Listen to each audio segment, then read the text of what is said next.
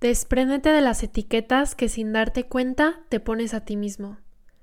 Una vez escuché una frase que hizo que me cayera el 20 muy cañón. Nos comportamos como creemos que los demás creen que somos. No juzgo a la gente que es diferente dependiendo de con quién estén. Puede ser hipocresía o incoherencia, pero también puede ser que muchas veces ni siquiera sean conscientes de por qué cambiaron con el ambiente ya que nuestro cerebro evolucionó para entender las claves sociales y tenemos como objetivo innato pertenecer y ser aceptados, teniéndonos que moldear y adaptar al ambiente en el que nos desenvolvemos. Porque un día pertenecer significaba sobrevivir, muchos siglos atrás. Pero hoy en día, que te rechace algún grupo social no implica muerte. Tenemos la necesidad de ser aceptados y hay que comprender esto para entendernos, pero no podemos dejar que esa necesidad nuble nuestra coherencia con la persona que queremos ser. Al final vas a ser más feliz rodeándote de gente con la que te sientas libre de ser tú. En donde sientas paz porque la pieza de rompecabezas de tu mente que indica quién eres y qué buenas cosas quieres cultivar en ti, encaje con la pieza de rompecabezas que son tus acciones y tu forma de ser, ahí es. Y a veces no es el ambiente el que nos etiqueta, somos nosotros mismos. Tus errores no marcan quién eres ni cómo eres. Siempre tenemos la libertad de reinventarnos. Tal vez tienes tendencias a actuar de tal manera, pero si esa parte de ti no te gusta particularmente, no te tienes que quedar con él, así soy. Me di cuenta de que yo pensaba que los demás me percibían de tal manera y creía que tenían ciertas expectativas de cómo me iba a comportar. Pero todas estas eran etiquetas que me ponía a mí misma y que en realidad me limitaban a hacer menos de lo que yo quería hacer. Y cuando decidí actuar como yo quería, me di cuenta que esas expectativas que mencionaba no existían en los demás. Tal vez te da miedo que los demás se sorprendan al verte actuar diferente. O tal vez prefieres seguir pensando que tienes que actuar de cierta manera pues para evitar alguna reacción de los demás. Pero créeme cuando te digo que la gente buena en tu vida se alegrará por ti. Las etiquetas que te pones vienen en forma de pensamientos positivos o negativos. Si tú crees tus pensamientos limitantes, estás manifestando esas ideas para tu vida. Y si tú crees en tus pensamientos positivos y en que eres capaz de lograr lo que quieres, entonces estás manifestando eso que quieres. Y no lo digo por hippie. Si tú no crees en la manifestación, esto tiene un backup científico. Lo digo porque tu mente busca comprobar la realidad en la que cree. Inconscientemente creas tu realidad en base a lo que piensas porque tu mente busca comprobar lo que piensas. Hay una zona en tu cerebro que está atenta a percibir en la realidad en lo que estás pensando.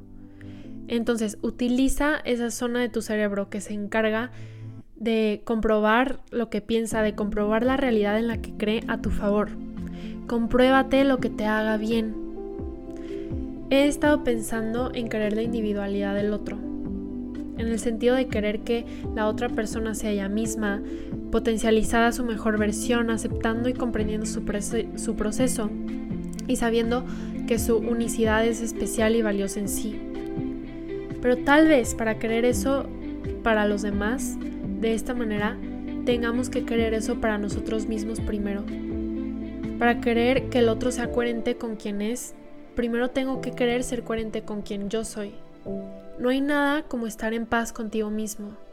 No hay nada como la coherencia de vida que se siente como si tu pieza de rompecabezas interna encajara perfectamente con la pieza de rompecabezas que es tu forma de desenvolverte en la realidad que las etiquetas que nos pongamos sean solo para convertirnos en la persona que queremos ser y que dejemos de limitarnos a ser menos de lo que podemos por nuestras barreras mentales en forma de expectativas que ni siquiera son reales. Porque te doy una pista. Estas barreras las puedes derrumbar con un taladro muy poderoso, tu decisión. Y no estoy diciendo que no aceptes la verdad de algunos errores que cometes o de tendencias malas que tienes en ti.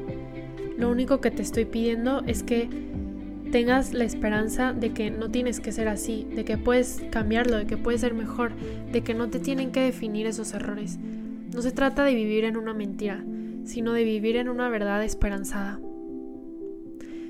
Y de mano, de la mano de esto, quiero leerles otra carta que me parece que va muy de la mano con esta que les acabo de leer. Va así.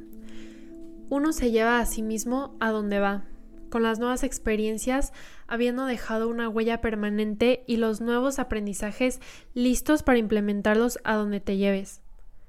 Uno se determina a sí mismo, y yo decido llevarme a mí allá, al lugar en el que fui quien soy ahora, y simultáneamente quien no soy ya.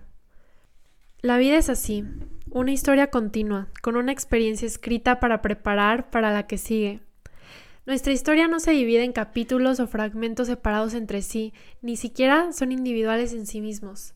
Cada capítulo de nuestra vida es interdependiente e influyente en los demás. Y nosotros mismos también. No nos fragmentamos dependiendo del lugar en el que estemos, o de las personas con las que estemos, o de las emociones que estemos experimentando. Eso sería incoherente. Uno se determina a sí mismo, quién quieres ser, cómo quieres ser, las acciones que te convierten en la persona virtuosa que quieres ser, independientemente de las circunstancias.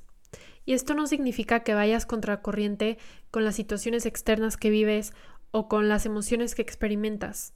Significa que tú, ser coherente, determinas tu actitud y tu forma de actuar y reaccionar en esas diversas situaciones en base a los valores y las virtudes que te van a llevar a la plenitud de tu vida. Y que ser honesto con uno mismo y coherente con tus propios sentimientos requiere identificarlos y expresarlos libremente, pero de la forma más sana y asertiva posible. De forma que tus relaciones sean genuinas y reales, mostrándote a ti mismo auténticamente tal y como eres, tal y como te sientes, e intentando cultivar en ti sentimientos positivos porque hacerle la vida agradable a los demás nunca está de más. Y de paso te agradas a ti mismo.